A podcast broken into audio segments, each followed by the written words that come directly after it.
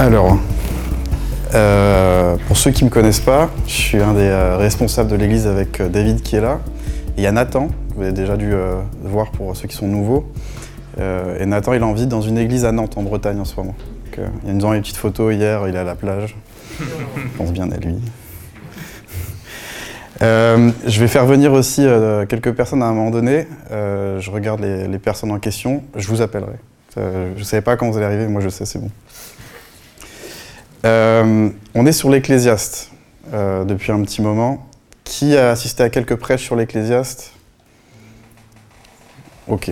Alors, pour ceux qui n'ont pas assisté, euh, ce qu'on a, a, essayé de faire avec l'Ecclésiaste, c'est de comprendre quelle était la tension qu'il essayait de mettre dans la réalité. Et on a vu plein de sujets, comme la limite de la sagesse.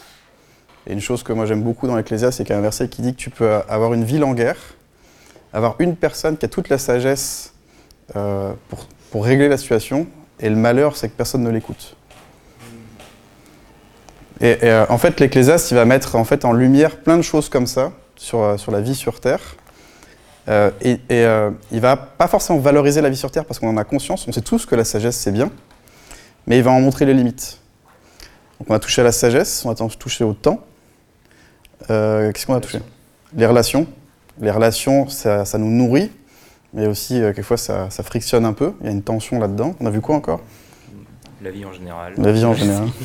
Ça y on est tous les deux. Euh, et voilà. Et voilà. voilà. Donc, c'est un peu ça le but de l'Ecclésiaste. Et aujourd'hui, on va toucher à la mort. Donc, euh, ça, va être, ça va être aussi hyper gai. Je te remercie, David. Et j'ai juste une petite question rapidement. Si je vous dis, vous êtes sauvés, vous avez accepté Jésus dans vos cœurs. Voilà, la mort, c'est réglé. Levez la main si vraiment vous êtes en paix avec ça et que c'est un sujet de, joie vraiment profond pour vous, genre euh, ah, vous partez aujourd'hui, c'est génial. Voilà, une dizaine, une dizaine. Et c'est normal. C'est pas une question de maturité, c'est normal. Pourquoi? Parce que la mort, en fait, c'est un sujet très très vaste et qui a des échos très différents dans la vie de chacun, en fonction de nos passés et de nos personnalités. Donc, euh, ce que je vais faire ce matin, c'est toucher à certaines d'entre elles euh, et voir quelle est la pédagogie de Dieu à travers la vie et la mort. Donc, euh, s'il y a une partie qui vous parle un peu moins, vous arrivez un peu moins à suivre, c'est normal, c'est qu'elle fait peut-être un peu moins écho à vous, donc culpabilisez pas, c'est pas grave. Il y aura forcément une partie qui va vous parler à un moment donné et qui va vous raccrocher à la conclusion. Et la conclusion, elle a pour but d'appréhender des tensions, souvent qu'il peut y avoir, entre deux réalités qui peuvent sembler contradictoires. C'est bon? Si ça ne vous parle pas, c'est pas grave. Il y en a une autre, puis conclusion. Autre chose, je parle vite et je vais vite. Je me soigne, mais j'ai ce problème-là. Donc si vous n'arrivez pas à suivre, c'est pas vous, c'est moi. Donc si à un moment donné je vais trop vite, euh, j'en ai conscience, vous me faites juste un petit signe comme ça. Moi je capte qu'il faut que je m'arrête ou que je répète. C'est OK euh, le deal? Oui. Ouais, c'est bon, j'ai suffisamment de personnes qui vont me faire de signes. Euh, Est-ce que tu peux mettre le sommaire euh? Voilà, ça, c'est ce qu'on va voir aujourd'hui. Ce que je veux, euh, à travers l'Ecclésiaste, c'est d'abord faire une étude du texte de l'Ecclésiaste et de voir comment la mort amène d'abord l'être humain dans une situation profonde d'humilité et comment Dieu veut se servir de ça pour l'amener une gloire, copartager sa gloire. On aura un petit exercice pratique, très rapide, avec vous. Ensuite, euh, on va essayer euh, de, de, comprendre quelles sont les idées qui sortent du texte. Il y en a une première, c'est euh, la différence qu'il y a entre l'animal, la bête et l'être humain. C'est ce à quoi touche le texte, vous verrez, c'est normal que qu'il ne vous parle pas. Ensuite, c'est en quoi la mort, de manière intrinsèque, pointe vers l'éternité. Puis on aura un deuxième exercice qui répondra au premier à la fin de cette partie-là. Puis ensuite, on ira dans une deuxième partie, on reviendra, euh, qui est le type de relation que Dieu veut développer avec nous. Ok. Euh, est-ce que quelqu'un a sa Bible? Et quelqu'un peut lire pour moi Tu veux? Non, ça va? Quelqu'un qui, a, quelqu'un qui a une bonne diction, qui est à l'aise devant le micro. Joël Allez, Joël, il parle bien en vrai. Je sais pas que les autres ne parlaient pas bien. Est-ce que tu peux me lire Ecclésiaste 3, versets 18 à 22 Je me suis dit en moi-même, au sujet des humains, que Dieu veut les purger du mal et leur montrer qu'en eux-mêmes, ils ne sont pas plus que des bêtes. Car le sort des humains est identique au sort des bêtes. Ils meurent les uns comme les autres. Un même souffle les anime tous. L'avantage de l'homme sur l'animal est donc nul. Ainsi, tout est dérisoire. Tout va vers une même destination. Tout a été tiré de la poussière et tout retourne à l'état de poussière. Qui connaît l'esprit humain qui monte, quant à lui, vers le haut, tandis que, de son côté, le souffle de la bête descend vers le bas à la terre? J'en ai conclu qu'il n'y a pour l'homme rien de bon, sinon de se réjouir au milieu de ses activités, car telle est la part qui lui revient. En effet, qui donc le fera revenir pour qu'il voie ce qui sera après lui? C'est sympa. On fait une pause sur la lecture. Je vous donne juste un, petit exercice qui va durer une minute chacun. Vous avez une journée pour construire une maison ou une cabane. Vous avez autant de ressources que vous voulez, mais vous êtes seul. Exercice mental, à quoi ressemble votre, euh, habitation? Faites-moi juste un petit signe quand c'est bon. Ouais. L'Alsace-Lorraine, c'est bon? Ça va, c'est bon? Oui Ok, une journée. Je vous donne un mois pour construire la maison. Ça évolue un peu ou pas? Un petit peu Pas beaucoup. Ouais, d'accord. Oui, non mais c'est normal, c'est est là. Maintenant, je vous donne 5 ans pour le faire. Peut-être aller chercher d'autres types de matériaux.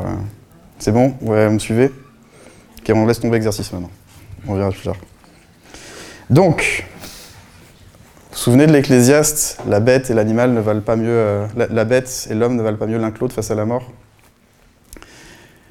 Euh, Il y a deux idées intéressantes qu'on peut ressortir sur le texte. Et la première, qui ressort de manière, euh, de manière assez évidente, en fait, c'est que sans Dieu, l'homme et la bête n'ont pas plus de valeur l'un que l'autre. Et du coup, ça pose une question intéressante. Qu'est-ce qui permet de trancher?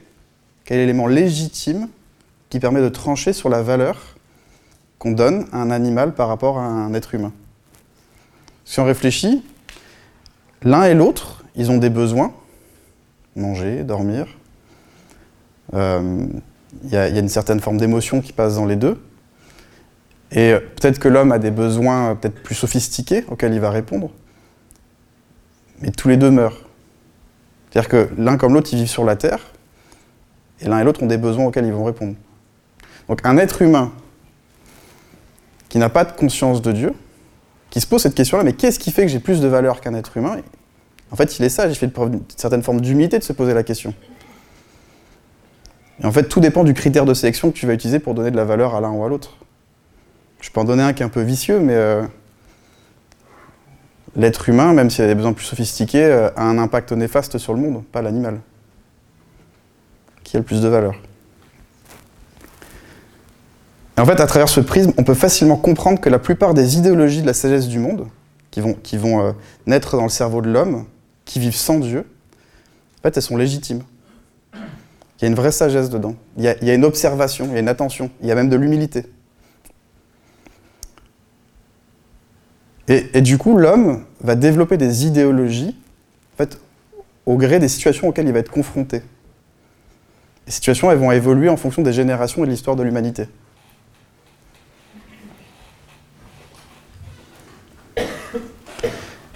Et cette évolution de l'idéologie, vu qu'elle est en évolution, elle va donner la sensation à l'être humain d'avoir une sorte d'élévation intellectuelle. L'être humain d'aujourd'hui vaut mieux que celui d'avant parce qu'on a évolué. C'est bon? Mais ça pose une, euh, question intéressante, en tout cas une remarque. Est-ce qu'il ne faut pas quelque chose d'intemporel et de parfait pour être légitime, pour poser une vérité plus forte que les autres, pour trancher d'un côté ou d'un autre.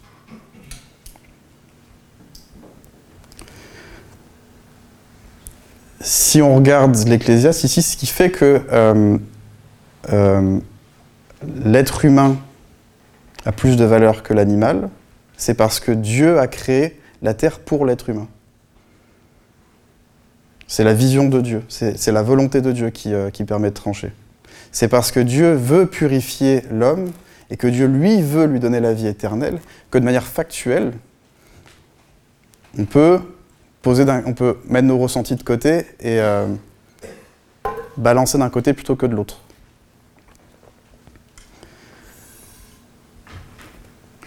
Je vous donne deux, trois exemples qu'on va avoir sur Terre. On peut avoir le patriarcat toxique face au féminisme woke. On peut avoir l'écologie versus la rentabilité, je l'aime beaucoup celui-là. Imaginez toute une génération qui dit Mais nous, on a construit un pays stable financièrement, qui est là pour vous avoir une économie forte, qui va vous préserver du danger de la famine du lendemain, qui a une économie et un PIB suffisamment fort pour avoir une armée forte, pour nous protéger des pays extérieurs. T'as une génération qui arrive après et fait Mais vous êtes en train de détruire notre monde, on n'en veut pas. Comment voulez que les deux s'entendent? C'est normal, la génération qui vient après, ils disent Mais attendez, factuellement, le monde dans lequel on va, il est en train de se détruire. vous pouvez avoir tous les excuses du monde, votre génération, elle a échoué. Il y a une tension qu'on ne peut pas résoudre. C'est un discours de sourd. On peut aller plus loin. Hein. L'empathie versus la vérité. C'est toujours compliqué. Je vois quelqu'un qui souffre. J'ai envie de l'avoir de l'empathie pour lui, j'ai envie de l'avoir de l'amour, mais je sais qu'il y a quelque chose qu'il a besoin d'entendre qui va le blesser. Il y a une tension qui est difficile à résoudre. La liberté contre la responsabilité. C'est une tension aussi. Je veux pouvoir être libre sur Terre, ressentir que euh, je peux faire ce que je veux, mais j'ai une responsabilité vis-à-vis des autres, éventuellement dans mon couple ou vis-à-vis des enfants. Il y aurait deux tensions qui sont opposées l'une à l'autre. J'ai besoin que tu ailles à la slide suivante. Il y a une euh, citation de Blaise Pascal qui dit Je n'admire point l'excès d'une vertu comme de la valeur si je n'en vois pas en même temps l'excès de l'autre vertu opposée. On ne montre pas sa grandeur pour être à une extrémité, mais bien en touchant les deux à la fois et en remplissant tout l'entre-deux. L'homme, parce qu'il est limité, il a besoin d'être noir ou blanc. Il a besoin d'une vérité pure, qui soit sans nuance. Parce que c'est pas trop difficile à appréhender, ça permet de se positionner, ça permet de se sentir en sécurité. Alors David euh, a dit, euh, je crois que c'était la semaine dernière, euh, que l'être humain, il, réfléchit en ou ou, alors que Dieu, il fonctionne en et et. Vous étiez là quand il a dit ça ou pas? C'est-à-dire qu'on a besoin d'être tranché, on a besoin d'être noir et blanc. Et plus on grandit, plus on se rend compte que les choses sont grises, que Dieu est dans la nuance. Juste pour cette partie-là, ce que je voulais juste mettre en lumière, c'est qu'il euh, n'y a pas d'idéologie qui n'est pas cohérente. Toute idéologie a une cohérence en fonction des critères que tu mets dedans et que tu décides de valoriser. Et ça met, ça met en lumière le fait que, est-ce que les critères de sélection qu'on a sur une idéologie, ils sont factuels, ils sont intemporels et ils sont infaillibles? Juste pour cette partie-là, on s'arrête là. Ensuite, il y a une deuxième idée qui, euh, euh, qui, ressort, euh, c'est la mort. C'est-à-dire que l'être humain, quoi qu'il fasse, de toute façon, finit par mourir et tout est dérisoire. Alors il y a une, pour développer l'idée vais, vers laquelle je veux aller, je vais juste remonter un peu dans le chapitre 3, le verset 10, il dit que Dieu a implanté au tréfonds de l'être humain le sens de l'éternité. Ce verset-là, il paraît euh, très superficiel, mais quand il réfléchit, Dieu, quand il nous crée, il met en chacun d'entre nous, moi, vous, le sens et le besoin d'éternité. Qu'on le veuille ou non, on y réfléchit, on y pense à un moment de sa vie. C'est quelque chose qui nous travaille. Vous n'êtes pas différent des autres par rapport aux besoins d'éternité. Dieu nous a créés avec ce besoin-là au très fond de nous. On y réagit tous de manière différente en fonction de ce qu'on a vécu, mais c'est quelque chose qui va nous travailler. Et Dieu, et donc le, passage, il, nous dit que Dieu veut apprendre une chose à travers la mort, c'est qu'il ne vaut pas plus que l'animal. Je l'ai dit tout à l'heure, peu importe nos intelligences, notre intelligence, nos capacités, en fait c'est le même sort qui nous attend que l'être humain, que, l'animal. Donc à quoi ça sert d'avoir une intelligence dingue pour ne pas pouvoir résoudre un problème? À quoi ça sert d'avoir toutes les capacités du monde si le problème n'est pas résolu? Et là, du coup, il y a deux conclusions possibles. Soit Dieu est sadique, il cherche juste à nous humilier.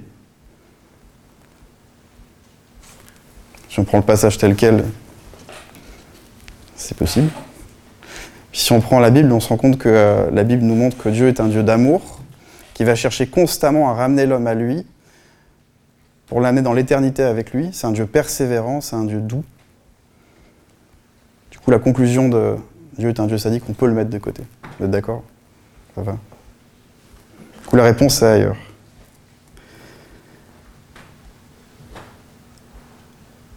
Dieu laisse le temps à l'être humain de le découvrir, d'apprendre à se connaître, d'apprendre à connaître le monde, à connaître les limites et à chercher Dieu.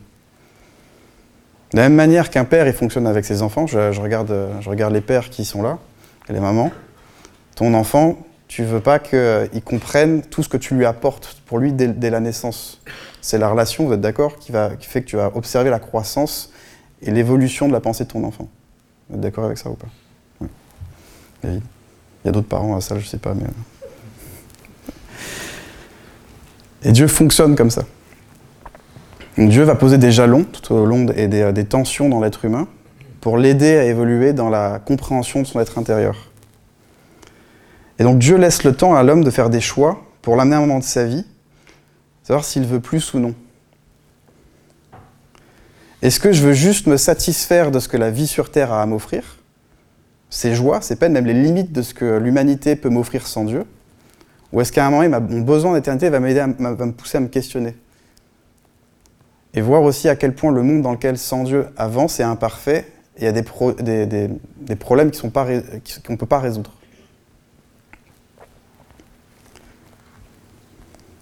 Ça, c'est valable aussi autant pour un croyant qu'un non-croyant. Croire en Dieu, c'est un cadeau. C'est euh, euh, prendre conscience que, ce que, ma vie, que ma vie sur Terre, elle a une limite et que je peux avoir accès à Dieu. Mais cette tension qu'on va avoir par rapport à la mort, en plus de cette tension qu'on va avoir par rapport à l'humanité, par relation de bien et mal, elle, elle vient questionner, elle va venir nous questionner. Est-ce que la vie que je mène, la manière dont je me construis mon être intérieur, il est influencé par cette notion qu'il y a une vie après la mort, qu'il y a une tension que je, que je suis face à une réalité de la mort, mais que j'ai un besoin d'éternité, cette notion de bien et mal. Est-ce que ça transforme la manière dont je vais faire des choix et la manière dont je vais construire ma vie? Est-ce que les choix sont uniquement basés par rapport à ce que la vie sur Terre a à m'offrir?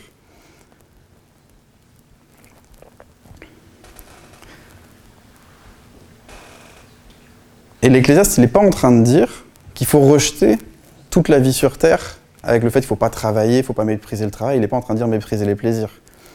Là, on était au chapitre 3, mais si on va au chapitre 9, euh, versets 7 et 10, euh, face à la mort, voilà ce que dit l'Ecclésiaste. Va, mange ton pain dans la joie et bois ton vin d'un cœur content, car Dieu a déjà agréé tes œuvres. Quand tout temps tes vêtements soient blancs et que le parfum ne manque pas sur ta tête. Jouis de la vie avec la femme que tu aimes, pendant que les jours de ta vie dérisoires que t'accordes sous le soleil. Oui, pendant tous les jours de ton existence dérisoire, car c'est la mort qui te, revient dans la vie, au milieu de tout le labeur pour lequel tu te donnes de la peine sous le soleil. Tout ce que tu trouves à faire, fais-le avec l'énergie que tu as, car il n'y a plus d'activité, ni réflexion, ni science, ni sagesse dans le séjour des morts vers lequel tu es en route. Et terrible attention. Profite, mais ça sert à rien. La mort, elle permet de pousser une réflexion chez l'homme qui va ensuite l'amener à se tourner vers Dieu pour la seule chose qu'il ne peut pas s'offrir lui-même, l'éternité.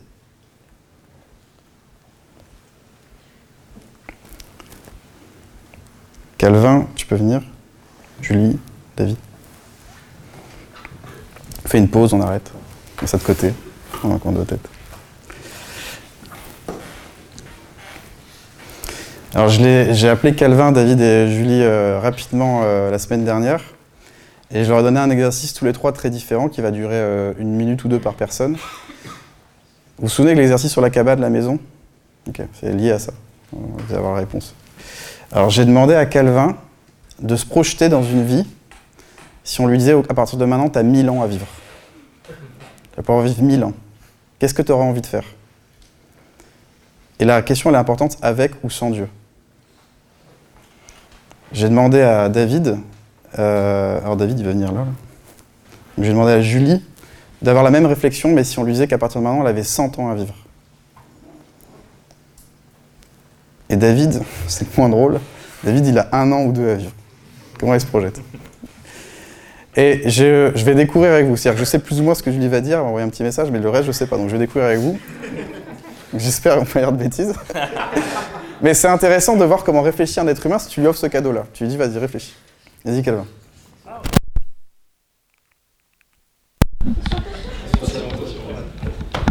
Du coup, bonjour à tous. Euh, Milan, c'est lent. Je me suis dit ça en premièrement. C'est vraiment lent. Et pour le coup, il y avait trois choses pour moi. Euh, sans Dieu, je vais commencer par sans Dieu. Il y avait euh, quête de connaissance, quête de plaisir, et, et c'est tout. Et c'est très bien comme ça. quête de connaissance, euh, bah, parcourir le monde, aller à Paris, à Rome, en Italie, apprendre l'art tailleur, travailler sur les langues, travailler sur la génétique, la transmission des, des caractères. Bref, il y a tout un programme euh, bien chargé, je trouve. Euh, par rapport à ça, et quête des plaisirs, bah voilà, ne rien se refuser euh, pleinement, vivre pleinement euh, sa vie. Après, je me suis juste dit que la bêtise humaine va m'agacer à un moment donné, et, euh, éventuellement, je vais finir par une quête de pouvoir. Euh, J'ai 1000 ans, euh, je peux dominer le monde, donc on va commencer un plan pouvoir économique peu à peu jusqu'à voilà, pleinement euh, dominer le monde parce que j'aurais vu des injustices, euh, mes enfants mourir, des amis mourir, etc. C'est moi qui vais changer tout ça. Et grosso modo, je suis Dieu. Euh, ça, c'est pour le sang Dieu. Et avec Dieu, je pense qu'il y aura un sens bien plus. Enfin, c'est quasiment la même chose, seulement c'est moins, exa- moins, exa- moins exacerbé. Voilà, je le dis, moins exacerbé. Euh, je pense qu'il y aura une volonté plus modérée et je pense qu'il y aura un sens bien plus grand. C'est juste, euh, c'est pas juste je suis là et donc pour le coup, tout ce que je vois, les injustices n'ont pas de sens pour moi et donc je prends le contrôle. C'est, euh, je comprends pas tout, mais ça a un sens finalement. Et au-delà de la mort, il y a une vie après. Et, euh, donc je pense qu'il y aurait euh, le développement de trois choses, je pense, euh, poussé par l'Esprit de Dieu. Je pense qu'il y aurait la force de continuer à avancer même quand c'est difficile et pénible. Il y aurait une certaine forme, je pense, de noblesse d'âme aussi.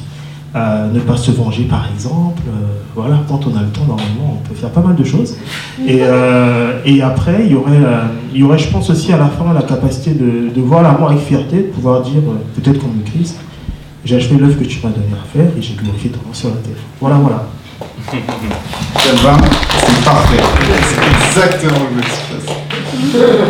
Julie.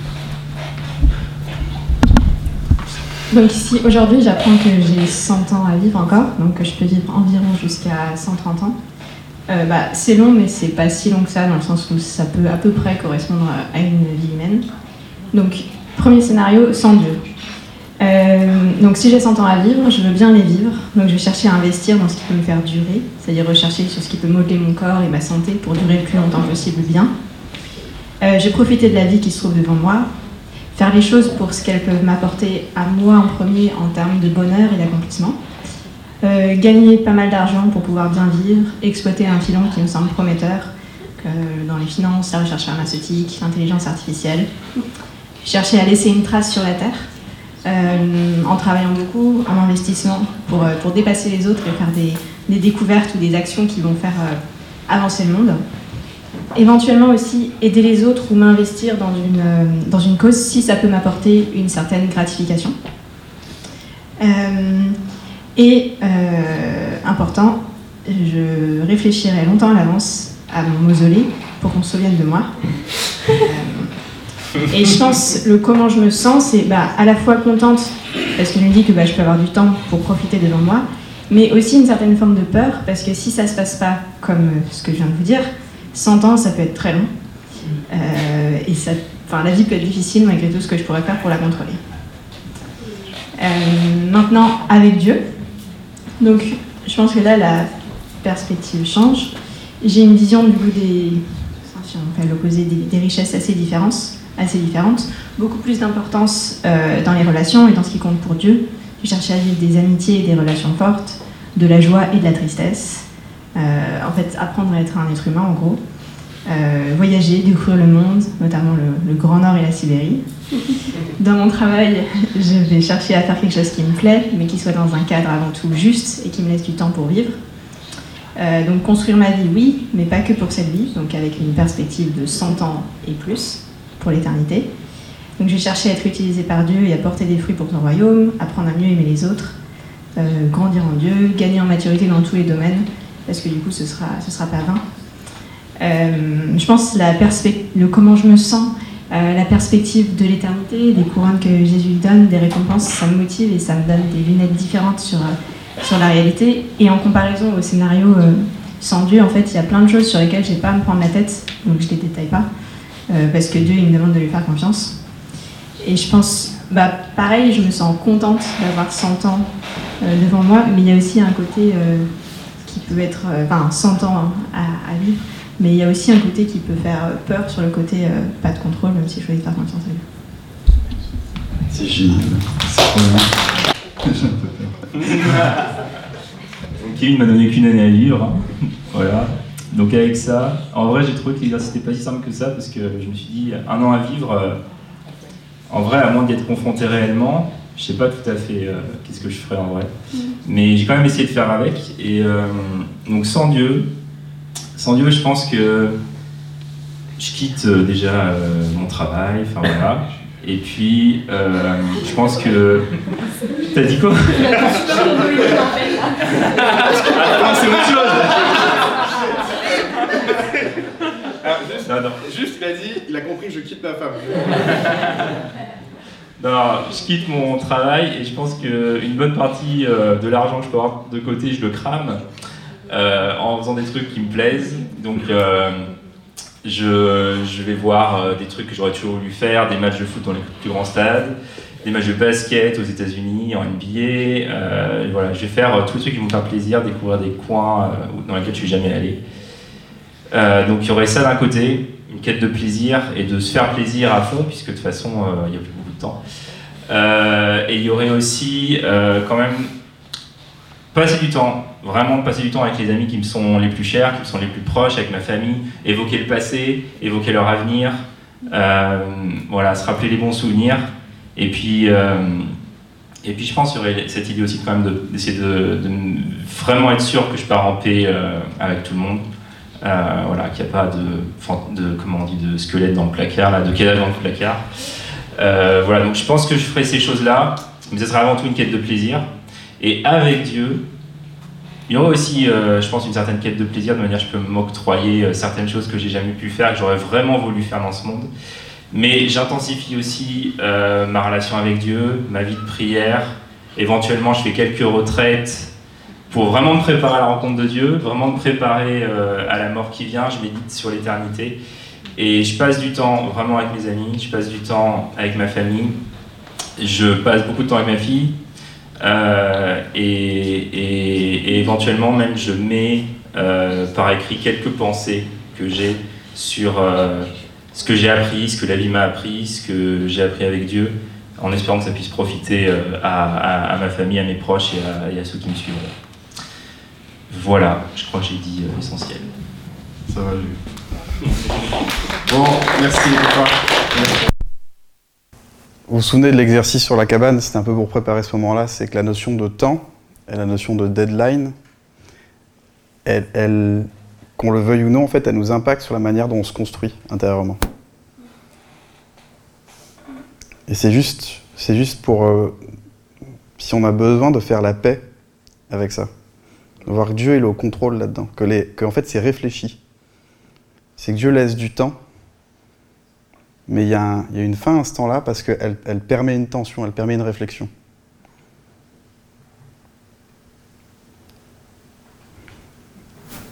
Ça permet de, euh, en fonction du temps, vous avez vu que les gens avaient, ils ont mis leurs espoirs à des endroits différents.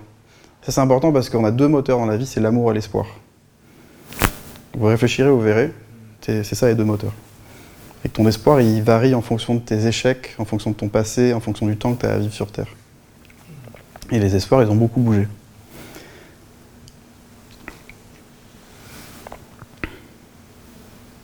Ça va? Vous êtes, vous êtes toujours avec moi? Personne n'est en colère? Personne. euh, Ok. Tu peux revenir sur le slide 1, s'il te plaît, Mathieu? Ok. Voilà, c'est faire une sorte de faire un petit rappel. Qu'est-ce qu'on a fait Qu'est-ce qu'on a vu pour l'instant? Ce que j'ai essayé de vous montrer, c'est que Dieu, c'est le seul être légitime qui permet de choisir d'une vérité à une autre. En ça, on a vu ça. C'est-à-dire que le temps, les générations, les événements changent sur Terre. Et il y a différentes vérités qui vont, euh, qui vont arriver et elles ont du sens par rapport au contexte. Et il faut quelque chose qui ne soit pas influencé par le contexte, qui permette de trancher d'une vérité à une autre. Et, c'est important de bien comprendre la pensée de Dieu, c'était quoi sa vision, sa volonté, pour comprendre là où l'autre euh, on met- là où on met de la valeur. Et ça, on peut tous se faire avoir. Même en tant que croyant, il y a des idéologies du monde qui peuvent sembler très très bonnes et euh, sur lesquelles on va avoir du mal à bouger si on n'a pas cette conscience-là. Deuxième chose qu'on a vue, c'est que, que l'être humain, il a un besoin d'éternité d'un côté, mais il a une réalité face à lui qui est la mort. Donc il a un besoin qui est contradictoire face à la réalité. Et ça vient pousser, l'homme à chercher Dieu pour ce qu'il ne veut pas s'offrir lui-même. Et dernière chose qu'on a vue dans l'exercice, c'est que Dieu a une pédagogie très particulière et un amour profond à travers la durée de temps qu'il nous met sur Terre aujourd'hui. Ça évolue aux fonctions de l'humanité, y y on ne va pas le développer aujourd'hui, mais soyez en paix avec ça, c'est Dieu qui prend soin de vous. Pourrait s'arrêter là. On voit le sommaire, c'est pas ça qui va se passer. Mais on pourrait s'arrêter là. Dieu est un Dieu bon, qui se laisse trouver, qui, ne laisse pas l'être humain seul. On regarde qu'en fait, il n'est pas en retrait. Il est présent. Puis voilà. Mais euh, on va pas s'arrêter là. On va aller un peu plus loin.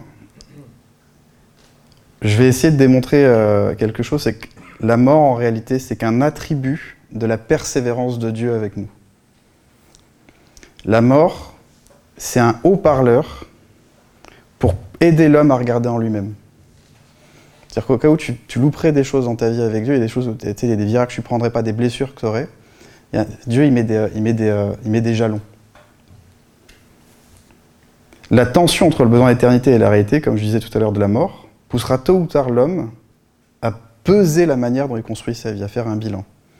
J'aime bien prendre cet exemple, c'est-à-dire que, vous savez, la crise de la cinquantaine, avez entendu parler de ça dans les films, il fait la crise de la cinquantaine.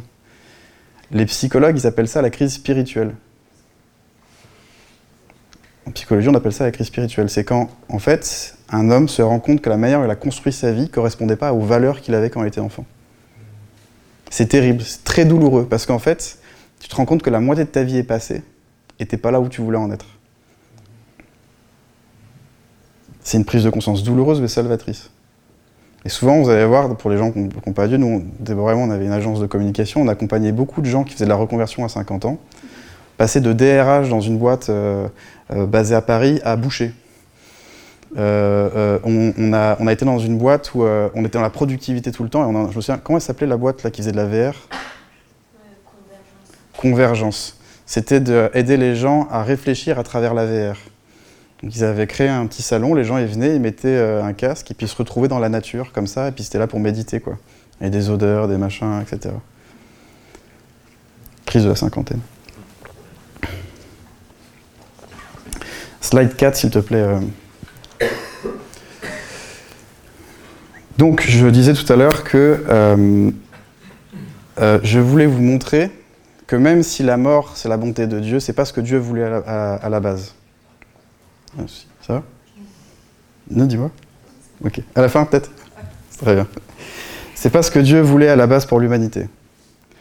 On va aller en Genèse, on va regarder les trois premiers chapitres euh, de Genèse. Ça permet un peu de voir un peu c'était quoi la, c'était un peu quoi la- le cœur de Dieu à la base. Donc Genèse 1, 27. Dieu créa l'homme à son image, il créa l'image de Dieu, il créa l'homme et la femme, Dieu les bénit et leur dit Reproduisez-vous, devenez nombreux, remplissez la terre et soumettez-la. Dominez sur les poissons de la mer, sur les oiseaux du ciel et sur tout animal qui se déplace sur la terre. Dieu dit aussi Je vous donne toute herbe à graines sur toute la surface de la terre, ainsi que tout arbre portant des fruits, avec pépins en noyau, ce sera votre nourriture. À tout animal de la terre, à tout oiseau du ciel, À tous ceux qui se déplacent sur la terre, à tous ceux qui animaient de la vie, je vous donne toute herbe verte pour nourriture. Et cela se passa ainsi. Déjà, par rapport à la bête contre l'animal, on a des éléments de réponse. Puis au chapitre 2, ça va un peu plus loin. Il donna un ordre à, l'homme Tu mangeras des fruits de tous les arbres du jardin, mais tu ne mangeras pas le fruit de l'arbre de la connaissance du bien et du mal, car le jour où tu en mangeras, tu mourras, c'est certain. Juste, on s'arrête, on se met à la place de, Adam, tu arrives sur terre, tu découvres la vie et il y a Dieu qui te dit toute la terre c'est pour toi. Je t'ai créé, je te donne tout ça. Tu vois, tu vois les montagnes, tu vois les, tu vois les oiseaux, tu vois les animaux, tu vois les plantes. Tout ça, c'est pour toi et tu domineras dessus. Et tu vas te reproduire, tu vas peupler la terre. Imaginez le sentiment émotionnel que ça crée. Nous, on regarde ça de loin, mais imaginez, enfin, tu te mets à la place du type, Peut-être tu te prends tout en pleine figure comme ça, mais le sentiment de reconnaissance dans lequel ça va te plonger.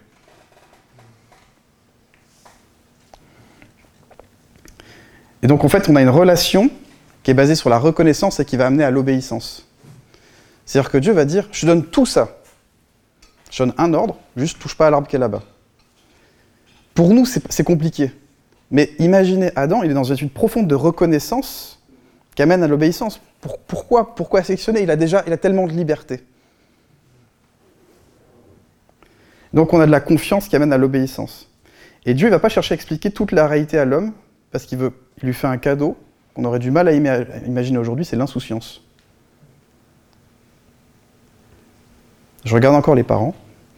Quand euh, votre enfant il veut, euh, jouer dans la maison, vous le laissez jouer, puis vous voulez des, petites barrières, pas les doigts dans la prise sors pas de la maison parce que ce serait dangereux pour toi. Parce que l'enfant, vous, vous, lui posez un cadre rassurant dans lequel il peut évoluer en toute liberté. Il vit dans l'insouciance. Et on n'est plus des enfants, je suis d'accord, mais l'insouciance d'un enfant, quand on l'observe, ça donne envie. On voit la vie dans l'enfant. Et c'est ça que Dieu voulait préserver.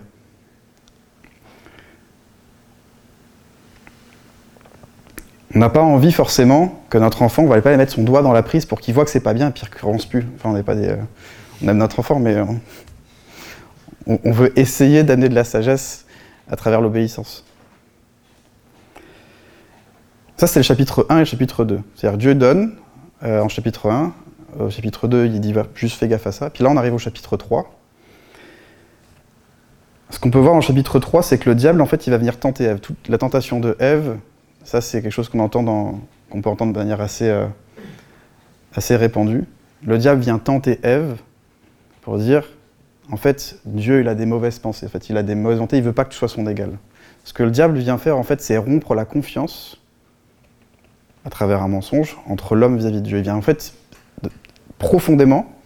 On connaît l'histoire qui vont être chassés de, de, du jardin d'Éden, etc. Mais ce qu'il veut faire profondément, c'est toucher à la confiance que l'homme il a envers, euh, envers Dieu.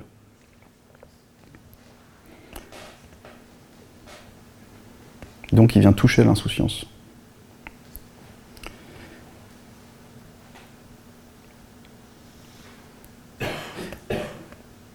Et quand on prend du recul sur toute la Bible, sur l'histoire de l'humanité, ce que Dieu va faire, c'est tenter de rétablir la confiance de l'homme envers Dieu, tout en ayant conscience qu'elle a été brisée par le diable. Donc il ne va pas être dans l'exigence, il va être dans le rétablissement. C'est pour ça que euh, Dieu va faire des alliances avec l'homme, pour lui montrer quel type de relation il veut avec lui. Et ce qu'il veut, c'est rétablir ce qu'il veut, rétablir avec l'être humain, c'est une relation où je me rends compte, je découvre la bonté de Dieu. Un exemple qui est criant, c'est que l'humanité rejette Dieu sans cesse et sans cesse et sans cesse, et Dieu finit par envoyer son Fils mourir à la croix, pour qu'on comprenne le cœur de Dieu derrière. Pour qu'on revienne à une situation de confiance suffisamment forte avec Dieu, où on obéit pour comprendre. C'est-à-dire que je vois la direction que Dieu me donne comme un, comme un père, et j'avance vers là avec sécurité et assurance. Et euh, une fois qu'on comprend ça, il y, a certains passages dans la Bible qu'on va un peu mieux comprendre. Il y, euh, y, a des passages dans la Bible qui semblent un peu directs. Tu sais, où il y a une direction qui est donnée, puis il y a un peu de contexte, tu vois, et puis après tu te rends compte que T'as pas suffisamment d'éléments, il va falloir que tu te mettes, mettes en pratique pour comprendre. Mais c'est une manière aussi de rétablir une relation un peu perdue. Et en France, c'est compliqué. Parce que si tu, demandes, euh, tu, voyages un peu à l'étranger, on te dirait le, le français, il est râleur. Le, français, il a une bonne qualité, c'est qu'il a un esprit critique très fort. Et du coup, le, français, il est, il est cynique. Euh, je suis cynique. Et c'est normal, pourquoi? Parce que euh, tu regardes la démocratie, c'est un peu le reflet de ça, c'est qu'on a conscience de la faiblesse de l'homme en face. Tu entendras souvent, l'homme est capable du pire comme du meilleur. La démocratie, si tu regardes, c'est un super système qui a été créé pour protéger l'homme de l'homme. Tu sépares les pouvoirs, pouvoir judiciaire, euh, pouvoir euh, exécutif. Tu vas mettre des commissions qui vont euh, examiner le travail du pouvoir en place. C'est génial. Dans un monde sans Dieu, c'est un système qui est, mais qui a ses limites face à d'autres systèmes.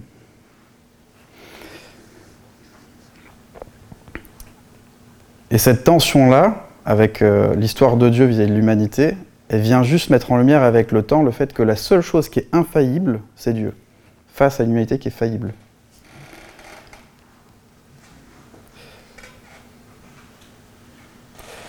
Et ça, petit à petit, avec cette tension vis-à-vis de la mort, l'être humain, il va, il va se rendre compte qu'il va choisir entre le bien et le mal. Il va voir les limites que la vie peut lui offrir et va, et va tôt ou tard se tourner vers Dieu, vers la seule chose qui semble infaillible. Et donc ça développe petit à petit, ça amène l'être humain à développer une relation d'obéissance vers la connaissance et pas de connaissance vers l'obéissance. Et ça, c'est hyper important. Pourquoi? Parce que face à l'intelligence, on n'est pas tous égaux. En dehors de cette, euh, de cette pièce-là, on a tous la tension de la mort. Vous pouvez être certain de ça, c'est-à-dire que la notion de la mort, elle travaille tout le monde de manière plus ou moins profonde, et le sens de la vie, tout le monde est travaillé par ça. Et donc, quand vous avez quelqu'un de l'extérieur, un ami, quelqu'un de votre famille, sachez qu'il est travaillé par ça. Et ça nous révèle une chose, c'est qu'on n'est pas sauveur des gens, on n'a pas besoin de les sauver. Les gens, ils réfléchissent. Les, gens sont intelligents. Ce qu'ils ont juste besoin, c'est d'un ami qui est à côté et euh, qui accompagne. On n'a pas cette obligation de devoir sauver les gens. C'est Dieu qui sauve les gens. C'est Dieu qui a créé la manière dont il fonctionne l'être humain. Nous, on doit avoir juste l'humilité de dire, ok, voilà ce que moi j'ai compris dans ma vie à moi. Et je trouve que c'est un positionnement qui est beaucoup plus apaisant. J'ai juste à écouter et comprendre l'autre. Et souvent, être écouté, ça apporte déjà 95% de, de la réponse. Bon, on arrive à la fin. J'arrive sur une conclusion.